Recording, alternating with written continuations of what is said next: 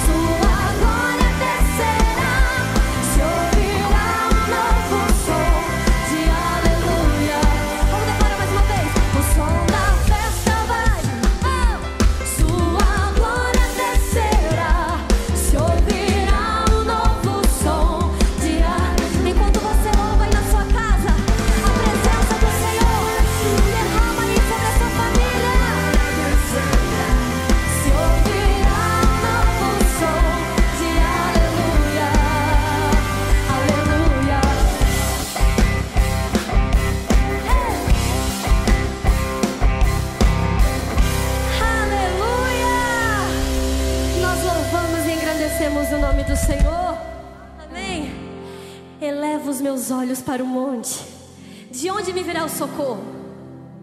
O salmista diz: O meu socorro vem do Senhor.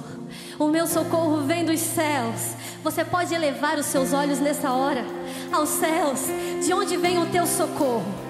Eu não sei o que você está passando aí na sua casa, mas eu tenho uma resposta para te dizer. O teu socorro vem do Senhor. E não importa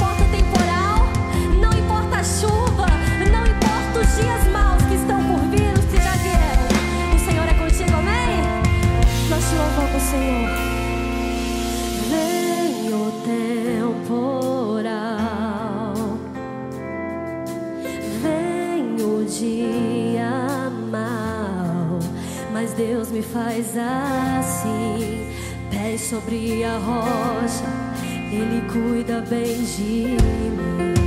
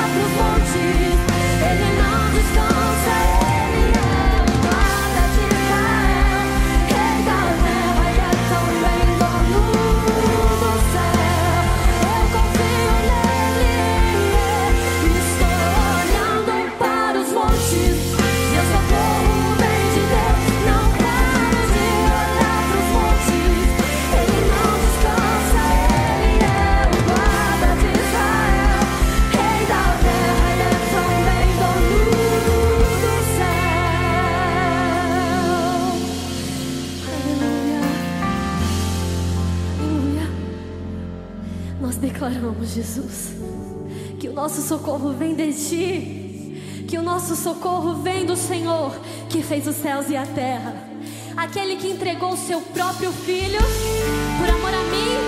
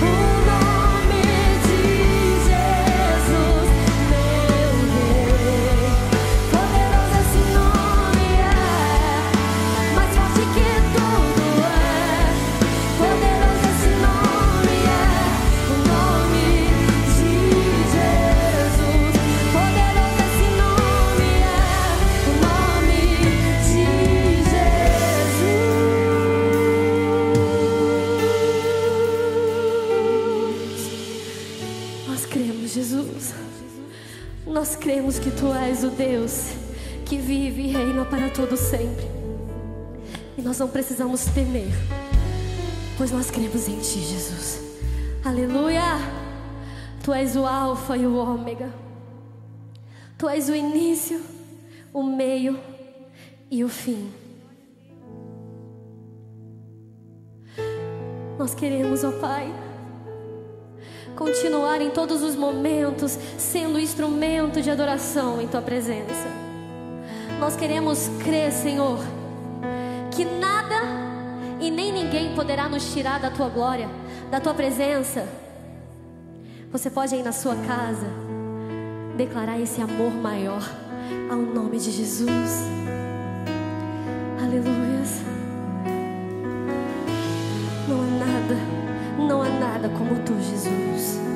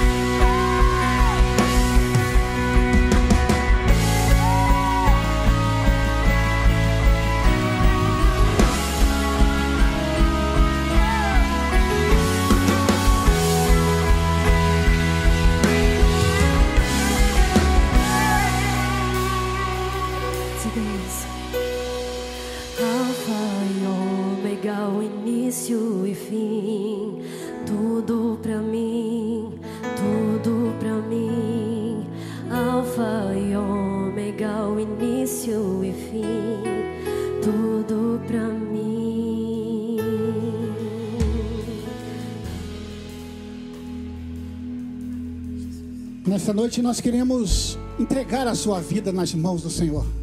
Queremos fazer esse momento de intercessão. Mas eu gostaria de ler com vocês o Evangelho de Marcos, no capítulo 10, do versículo 46. Então chegaram a Jericó, quando Jesus e seus discípulos, juntamente com uma grande multidão, estavam saindo da cidade, o filho de Timeu, Bartimeu, que era cego e estava sentado à beira do caminho, pedindo esmola. Quando ouviu que era Jesus de Nazaré, começou a gritar: Jesus, filho de Davi, tenha misericórdia de mim.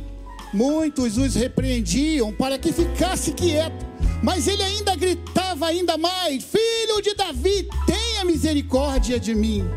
O que você quer que eu faça? perguntou-lhe Jesus. O cego respondeu: Mestre, eu quero ver. Vá, disse Jesus, a sua fé o curou. E imediatamente ele recuperou a visão e seguiu a Jesus pelo caminho. Nessa noite eu queria te perguntar: qual é a multidão que te atrapalha a ver Jesus? a enxergar a Jesus. Eu não sei se essa multidão pode ser o medo, pode ser a angústia, pode ser a depressão, mas em nome de Jesus, nesta noite, nós vamos orar. Eu te convido aí, aonde quer que você esteja, ore ao Senhor comigo, e Ele fará uma grande obra em sua vida. Pai de amor, muito obrigado por mais esse culto que estamos aqui prestando a Ti. Mas agora, nesse momento de intercessão, nós queremos, ó Deus, te pedir que o Senhor venha nos visitar agora. Que o Senhor venha agora, conforme o Senhor fez com este cego. Que o Senhor venha curar a visão. Que o Senhor venha, ó Deus, tirar qualquer obstáculo que estejam atrapalhando vermos a tua face, Senhor. Mas agora eu te peço, traga paz aos corações. Traga, Deus, a calma traga, Deus, é, a, a, a certeza da saúde, Deus, vinda do Senhor. Pai, assim como o Senhor fez com o cego Bartimeu, ministre a cura agora, Deus nos hospitais, nas enfermarias, nos centros de tratamento é intensivo. Pai, visite cada um dos teus filhos. Pai, se alguém aqui, ó oh Deus, que está vendo este vídeo, que está participando, ó oh Deus, deste culto, está sofrendo algum mal sobre depressão, angústia, em nome de Jesus, cure essas pessoas agora. Nós queremos pedir que o Senhor venha libertá-la de tudo que venha é, estar oprimindo estas vidas. Pai, nós entregamos tudo em tuas mãos e fazemos assim, pelo nome doce e lindo de Jesus Cristo. Amém. Glória a Deus. Recebemos um chamado de Deus, deixar um legado de transformação para a nossa cidade do Rio de Janeiro. Aceitamos o desafio de construir uma creche referência no cuidado e no ensino e que será um lugar de grande impacto e transformação para 250 crianças e suas famílias. Juntos, temos vencido cada desafio dessa grande obra e já podemos sonhar com cada criança que terá seu destino transformado para sempre na creche Novos Sonhos. Sabemos que temos vivido momentos difíceis e de muitas incertezas, porém, um sonho tem impulsado em nossos corações inaugurar a creche Novos Sonhos assim que tudo isso passar em meio a dificuldades tão grandes, oferecermos um novo futuro para as crianças que mais precisam no Rio de Janeiro? É um sonho ousado e agradecemos muito a sua parceria até agora. Mais do que nunca precisamos de você para tornar esse sonho é realidade.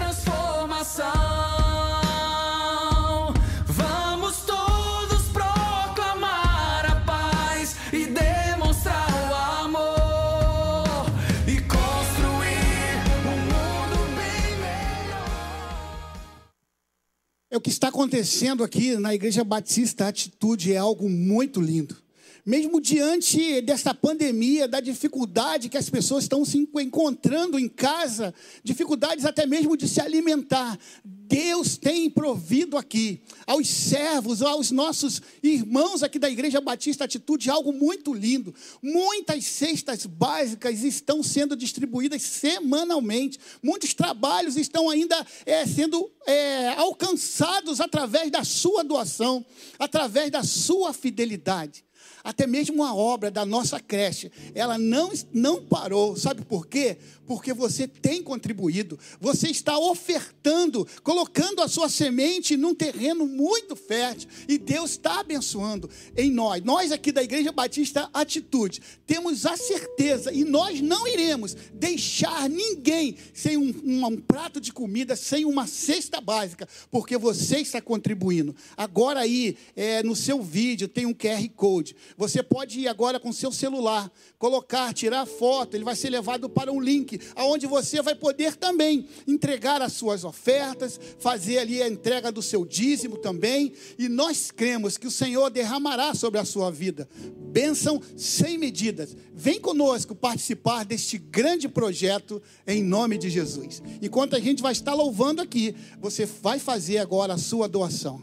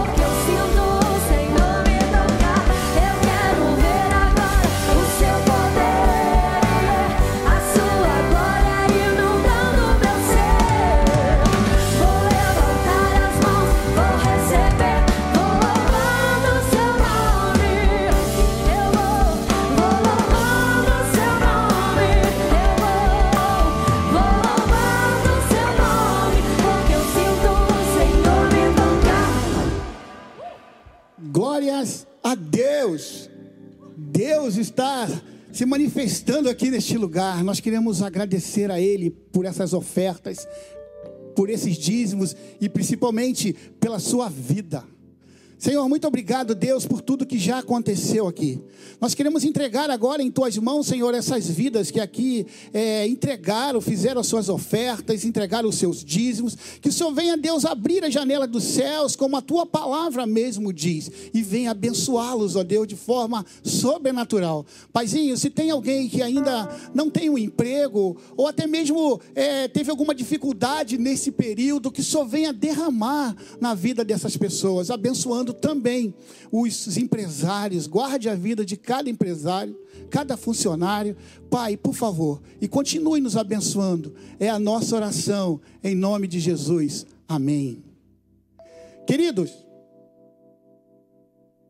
estamos aqui acompanhando aqui as pessoas que estão aqui no culto juntamente conosco.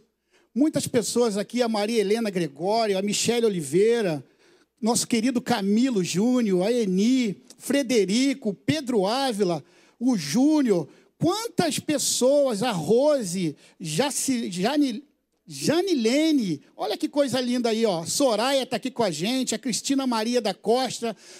Pega esse link, ainda dá tempo, passe para alguém, para que ele possa estar junto conosco, é louvando e adorando o nome do Senhor. Nós queremos agora pregar a palavra de Deus, é o momento da ministração da palavra. Algumas pessoas dizem, ah, esse é o, é o momento mais importante do culto. Não. O culto, ele é importante em todos os aspectos. Tudo faz parte do culto de adoração a Deus. Então, todo, tudo que acontece aqui é importante. Agora, será o momento que a palavra de Deus ela será pregada. Eu queria estar aqui com você, participando desse momento. Eu queria te convidar agora. Deixa eu ver aqui se. Queria que você abrisse a sua Bíblia em Lucas, no capítulo 10, a partir do verso 25. Eu quero ler com você essa passagem.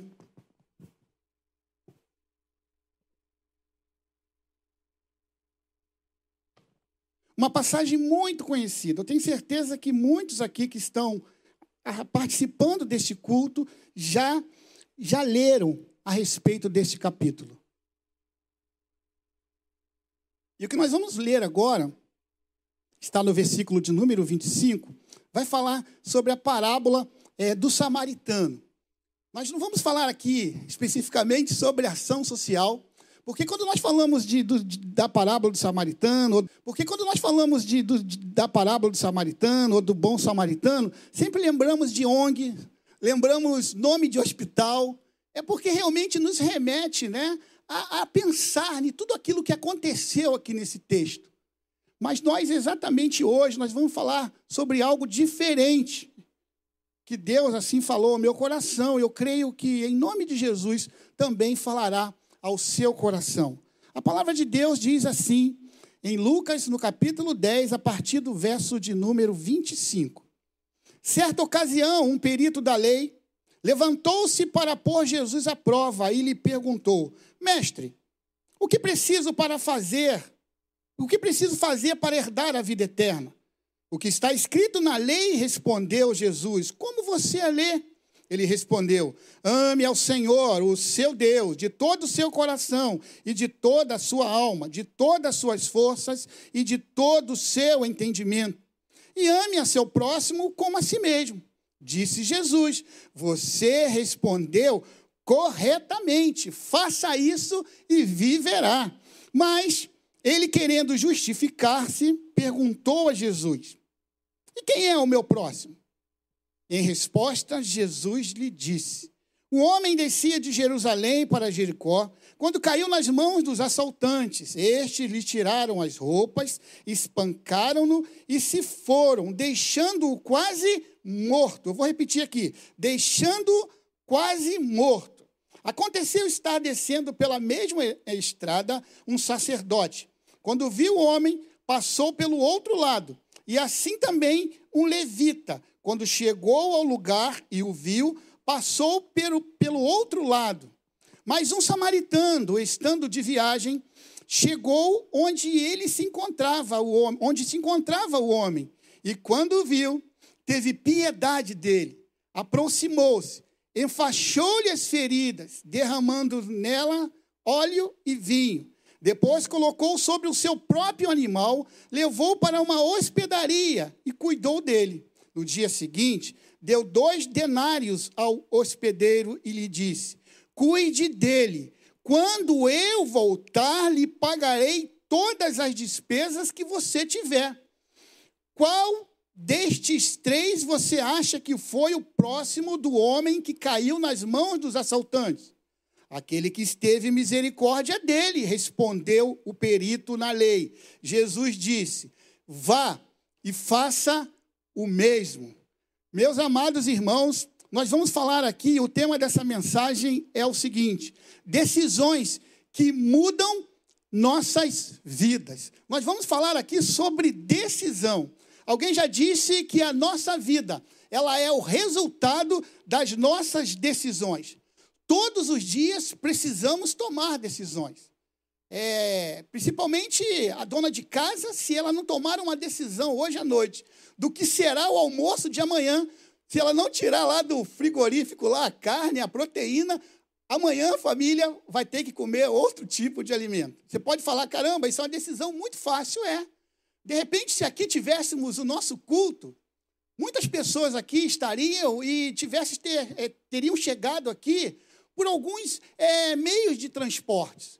Poderiam estar chegando aqui de bicicleta, de Uber, de carro, não é isso? E para as mulheres também, talvez teriam uma dificuldade ainda maior. Qual roupa que elas iriam colocar para estar aqui? Seria com certeza um grande tra trabalho, né? Eu já tive que tomar algumas decisões na minha vida. E eu posso dizer que algumas dessas decisões que, que eu tomei, eu quebrei a cara. Desculpem a expressão. Eu quebrei a cara. Sabe por quê, queridos? É, eu tomei essa decisão segundo a minha vontade. Eu não sei se você que está me assistindo agora aqui, é, esse culto, participando do culto, você já tomou alguma decisão errada na sua vida. Escolhas e decisões fazem parte do nosso dia a dia. Mas existem, como eu disse, escolhas fáceis. Foi essa que eu falei para vocês. Mas vocês querem perceber assim uma uma escolha, uma decisão difícil? Vou dizer aqui duas pelo menos. Quem você vai casar? Uma pessoa que você vai casar. Você precisa escolher muito bem essa mulher ou esse homem, porque ele ou ela irá passar com você a eternidade, o tempo inteiro. Decisão difícil. Se você vai comprar ou vender um imóvel, também é uma decisão muito difícil de se tomar. Algumas decisões que nós vimos, e até a própria palavra de Deus vai nos falar, alguns homens de Deus tiveram que tomar algumas decisões tensas. Aqui eu lembro Moisés diante do Mar Vermelho, o exército de é, chegando, e ele teria que tomar uma decisão, atravessar o mar. E aqui eu lembro também de Davi. Lutar ou não com o gigante Golias. Decisão tensa. Pedro, desce daí do barco e vem. Pedro teve que tomar também uma atitude, uma decisão, ele fazer também uma escolha muito difícil. Assim é a nossa vida. Agora vem a pergunta para nós aqui nesta noite: como nós tomamos as nossas decisões? Queridos, uma pesquisa nos Estados Unidos, que ali foi realizada, essa pesquisa disse que somente 10% dos americanos, dos cristãos americanos, tomam as de suas decisões depois de orar ao Senhor. Isso quer dizer que 90% dos, dos cristãos norte-americanos tomam as suas decisões sem orar, sem consultar a Deus. A Bíblia fala exatamente sobre isso, da escolha que vem do nosso coração. Em Jeremias, no capítulo 17, versículo 9, vai dizer muito claramente: Enganoso é o coração, mais do que todas as coisas, desenfreadamente corrupto. Quem o conhecerá? O nosso coração, ele é enganoso. As melhores decisões que tomamos não são baseadas na nossa vontade. As melhores decisões que, que nós tomamos, elas são baseadas realmente na vontade de Deus. Porque nós vimos, o nosso coração, ele engana. Mas eu creio que em nome de Jesus, nesta noite, nós vamos tomar, a partir de agora, todas as nossas decisões baseadas puramente naquilo que Deus quer para a minha vida e para a sua vida. Quanto é, eu falo sobre decisão, eu sempre lembro do que aconteceu comigo, eu já contei aqui algumas vezes, vezes eu precisei tomar uma decisão na minha vida. O ano era 2012. eu aqui nessa igreja, trabalhando aqui no, na visão celular, eu precisei tomar uma decisão importante. Deixar aquilo que eu estava fazendo e algo que eu gostava muito, o trabalho que eu exercia naquela oportunidade era algo que me dava um prazer tremendo. Eu pude viajar, algumas pessoas já sabem disso, eu viajava muito a trabalho, conheci vários países. Pensa no negócio legal que eu gostava de fazer. Mas quando ah, o pastor Josué me chamou para o ministério integral, eu precisei tomar uma decisão. Eu precisei tomar essa decisão e eu tenho certeza, se eu fosse tomar a decisão segundo a minha vontade, eu não estaria aqui hoje. Mas eu posso garantir a você que a decisão de aceitar estar aqui no Ministério Integral foi a melhor decisão da minha vida. Essa decisão jamais eu vou é, me arrepender. A decisão que nós tomamos, ela vai dar, sabe, é, um, destino, um destino à nossa vida. Por isso que ela tem que ser pensada. Por isso que essas decisões que tomamos, ela precisa ter sim o respaldo do nosso Deus. Queridos, nesta história aqui, que nós lemos, temos quatro personagens e precisamos analisar cada um deles. Mas antes eu queria fazer uma pergunta para você. Como você tem tomado as suas decisões? Você tem tomado as suas decisões baseadas na sua vontade ou na vontade de Deus?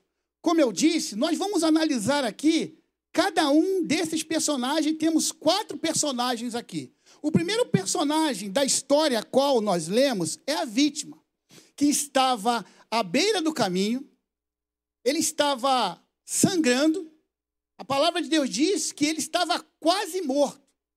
Possivelmente ele iria morrer se não chegasse alguém ali. Essa pessoa que estava sangrando à beira do caminho, eu posso dizer que é alguém que está lá fora ou perto de nós ao mesmo tempo que não conhece a Jesus.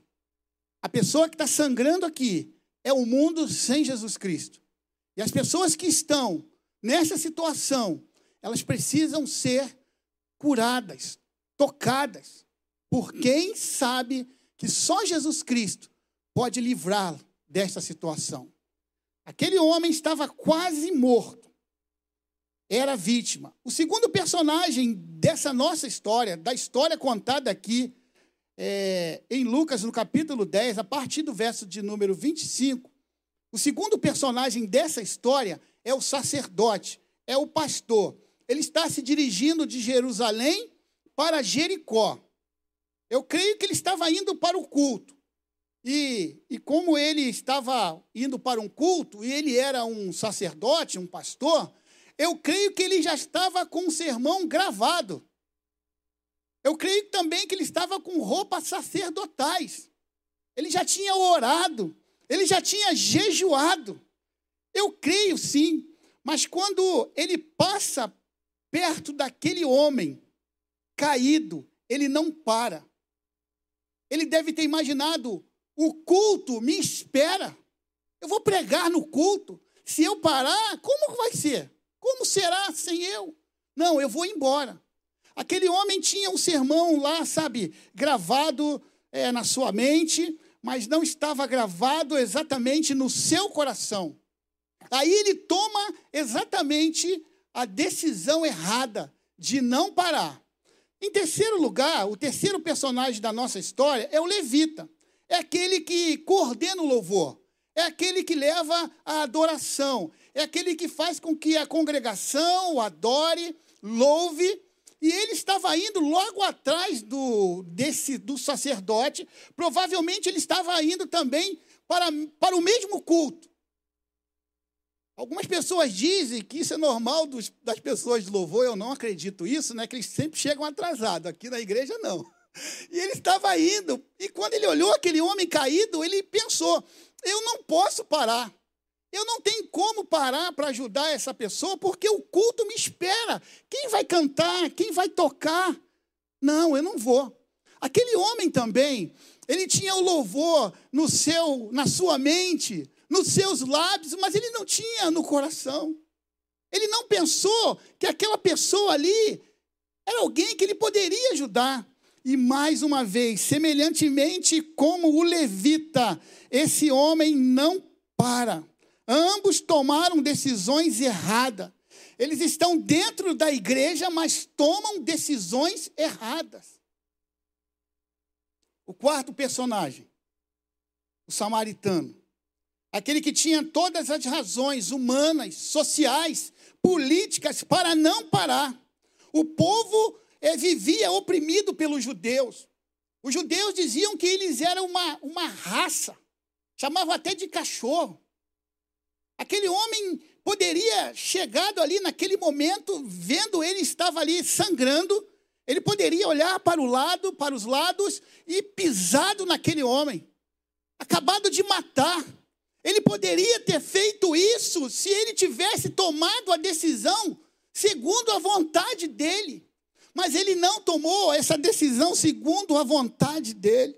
Ele tomou a decisão de parar, segundo a vontade do coração. Aí eu pergunto: aquela decisão daquele homem de parar e ajudar, transformou ou não transformou a vida daquele homem que estava sangrando à beira do caminho? Sim, transformou. Nós vimos aqui que isso aconteceu. Agora, quais foram os princípios usados por esse homem para poder parar e socorrer aquele que estava moribundo, sangrando, estava prestes a morrer. Como diz o pastor Josué, câmeras em mim. Eu vou falar aqui os princípios que esse homem usou para poder parar. O primeiro princípio usado por esse homem foi amar as pessoas.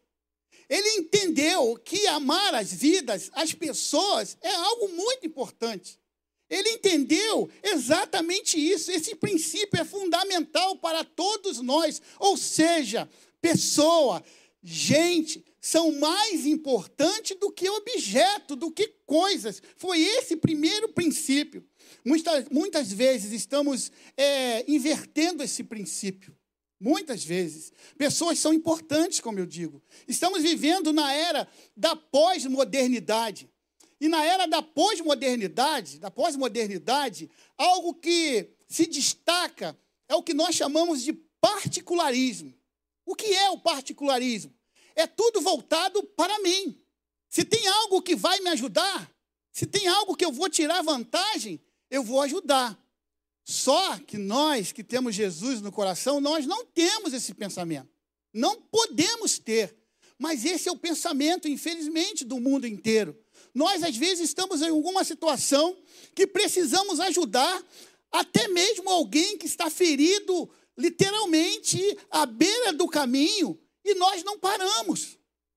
Às vezes você está na rua, na estrada, e tem alguém ali enguiçado à noite, você sente até o desejo no coração de parar para ajudar, mas você tem medo.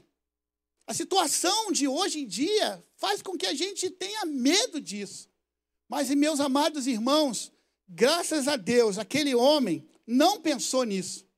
Ele quis fazer a diferença na vida daquele que estava sangrando à beira do caminho. O segundo princípio usado por, por, por esse homem aqui, por ter parado, ele queria ser, ou queria ter, a aprovação de Deus. Ah, meus amados, aqui tem um ponto muito importante. Cuidado para não ser aprovado pelas pessoas e não ser aprovado por Deus. Nós estamos tão preocupados com as coisas ao nosso redor, preocupados com o que irão pensar de mim. Lembra daquela canção? Era da época do Davi da Cilânia. Como é que é a música? Não importa o que vocês pensarem de mim, não é isso? O que eu quero é Deus. Não importa o que as pessoas vão pensar de nós. O que importa é o que Deus pensa de nós. Mas, infelizmente, somos guiados e levados para a opinião dos outros. É muito comum nos dias de hoje desviar o foco para aquilo que vai agradar as pessoas. Nós não estamos aqui para agradar as pessoas. Quando nós agradamos a Ele, agradamos a Deus, automaticamente nós vamos parar para socorrer todo mundo. Não porque tem alguém olhando, Não porque alguém vai fazer um elogio. Não, porque isso é concernente àqueles que seguem a Deus, aqueles que são realmente discípulos do Senhor Jesus. O terceiro e último princípio que esse homem usou, ele reconhecia a sua identidade. Ele reconhecia que a sua identidade estava é, firmada no seu relacionamento com Deus. E nada poderia atrapalhar o que ele tinha que fazer. O Senhor é quem diz quem eu sou. É o Senhor que diz. A nossa identidade é Jesus. Eu não sou a escória da sociedade. Eu não sou um traidor.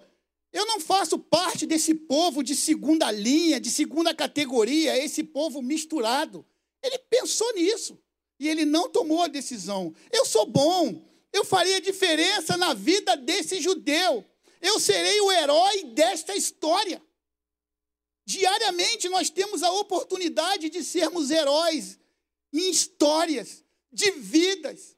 Eles estão bem perto de nós, mas nós não conseguimos enxergar que podemos sim fazer uma grande diferença na vida destas pessoas. Eu sou o que Deus diz quem eu sou, não o que o diabo diz quem eu sou. E eu lhe pergunto: quem é você? Você é realmente o que Deus diz que você é? Olha só que interessante, meus irmãos. A melhor arma que o inimigo usa contra nós é confundir a nossa identidade. Ele diz: você é um fraco, você é um adúltero, você é um fracassado. Mas nós não somos assim. Nós somos a luz do mundo. Nós somos o sal da terra. É isto que eu sou. É isso que a Bíblia diz que eu sou. Eu sou o santuário do Deus vivo, do Deus vivo. Deus habita em mim. Os brasileiros, queridos, preste atenção, estão falando muito mal dos crentes sabe? Eles falam muito mal de nós. Eles dizem que nós somos homofóbicos. Eles dizem, é, o mundo diz que nós somos roubadores, retrógrados. Nós não somos isso. Nós não somos, nós somos bons. Se tem alguém que age dessa forma, ele vai ter que resolver com Deus. Mas o que importa é que nós não somos esta pessoa. Estatística, estatísticas mostram, queridos, é uma triste estatística. Somente 5% dos crentes em Jesus já levaram alguém a Jesus. Eu não quero acreditar nisso. Eu não quero acreditar. De todos os cristãos, somente 5% levou alguém aos pés do Senhor. Eu não quero acreditar. Nós estamos vivendo exatamente hoje milhões de pessoas caídas à beira do caminho. Pessoas que estão sangrando, aguardando você, aguardando a mim, para que possamos ministrar na vida delas, na vida dessas pessoas. Falar do amor de Jesus para ela, estancar aquela hemorragia, tirá-lo dessa vida. Nós não podemos simplesmente olhar e passar de largo passar desapercebido. Sabe por quê? O, verso, o versículo 35, ele tem uma linda mensagem aqui. No dia seguinte, deu dois denários ao hospedeiro e disse: Cuide dele. Quando eu voltar, pagarei toda a despesa que tiver. Quem disse que iria voltar? Quem disse que iria voltar para nos socorrer? Jesus. Jesus Cristo está voltando. Como ele vai me encontrar? O que darei eu a ele? O que eu poderei mostrar das minhas mãos? O que eu fiz com a vida que ele me deu? Quantas pessoas eu pude socorrer que estava sangrando? Queridos, ao nosso redor, como eu disse, tem muitas vidas sangrando. E essas vidas carecem do amor de Deus. Eu não posso me calar diante de tudo aquilo que Ele fez em mim. Meus amados, só temos uma vida. E essa vida vai passar logo. o que vai ser levado em conta é o que eu fiz para o Senhor aqui agora. Vai chegar um dia, esse grande dia, glorioso dia, aonde Jesus do céu irá chegar e nós iremos nos encontrar com Ele. Como eu disse, Ele vai me perguntar, Claudia, o que você fez com a sua vida na terra? De que forma você aproveitou a sua vida? Eu queria muito chegar para ele e dizer: Senhor, olha aqui, quantas pessoas eu trouxe para o Senhor. Olha, eu ganhei o Renê para Jesus, a Carol, o Bruno. Sabe o que, que eles fizeram com isso, Senhor? Eles ganharam muitas almas para ti. Olha a multidão que eles estão trazendo para o Senhor. Isso não tem preço, irmãos. Não adianta eu viver aqui, a minha vida passar, e não ter o que mostrar para a eternidade. Nessa noite eu queria te convidar. Nessa noite eu queria falar com você que está aqui participando é, deste culto e que ainda não tomou uma decisão de entregar o seu coração a Jesus. Nesse momento eu queria te pedir que você soubesse, ou melhor, que fizesse algo. Reflita agora que só temos uma vida. Essa vida vai passar mas sonhamos com a eternidade. Sonhamos num lugar onde iremos morar, onde não terá mais dor. E o Jesus Cristo enxugará todas as nossas lágrimas. Você quer entregar a sua vida a Jesus? Você quer agora entregar de fato a sua vida a Ele? Eu te convido a fazer uma breve oração. Ore assim comigo. Senhor Jesus, nesta noite, eu entrego o meu coração, a minha vida a Ti. Eu peço que o Senhor perdoe os meus pecados e faça agora morada eterna no meu coração. Eu te aceito como o meu Senhor e o meu Salvador. Em nome de Jesus. Amém. Você orou comigo? Aí agora tem um QR Code, tem também o WhatsApp. Tire uma foto, escreva também aí no chat. Eu aceitei a Jesus. Nessa noite, Jesus falou ao meu coração e eu entreguei a minha vida a Jesus. Se você fez essa oração comigo, escreva aí, mande um WhatsApp, tire uma foto desse QR Code. Nós vamos agora louvar a Deus. E no momento que nós estivermos louvando, você vai poder fazer aí é, e se inscrever aí no QR Code e também pelo WhatsApp.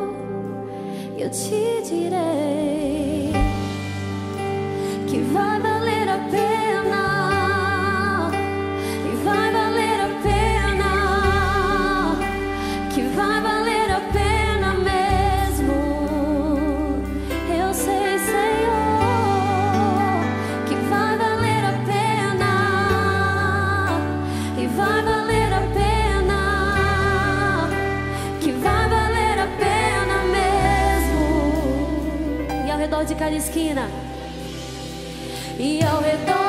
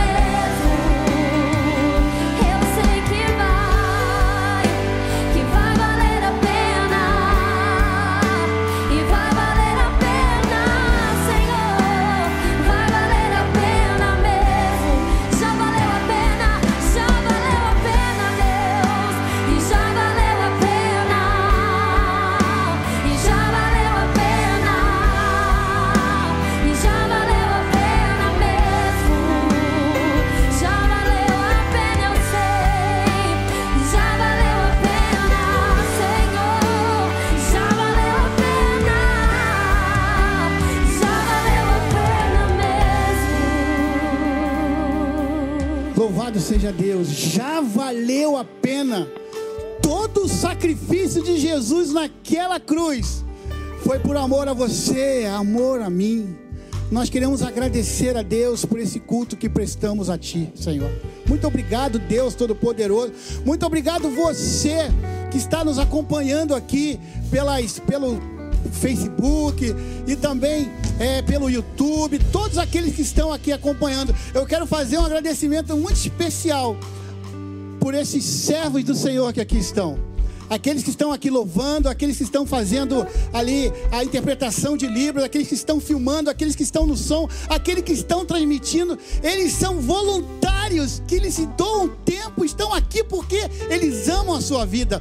Muito obrigado a todos vocês, vocês são bênçãos. Isso tudo aqui é para a glória de Deus, mas Deus tem usado essa equipe aqui. Vamos orar?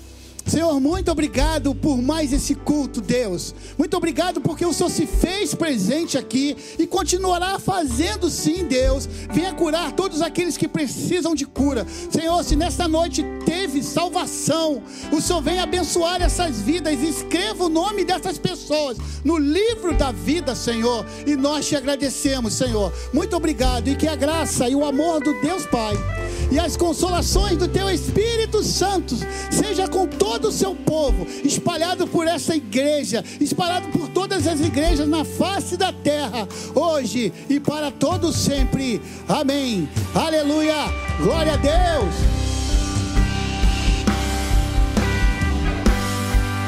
Ao redor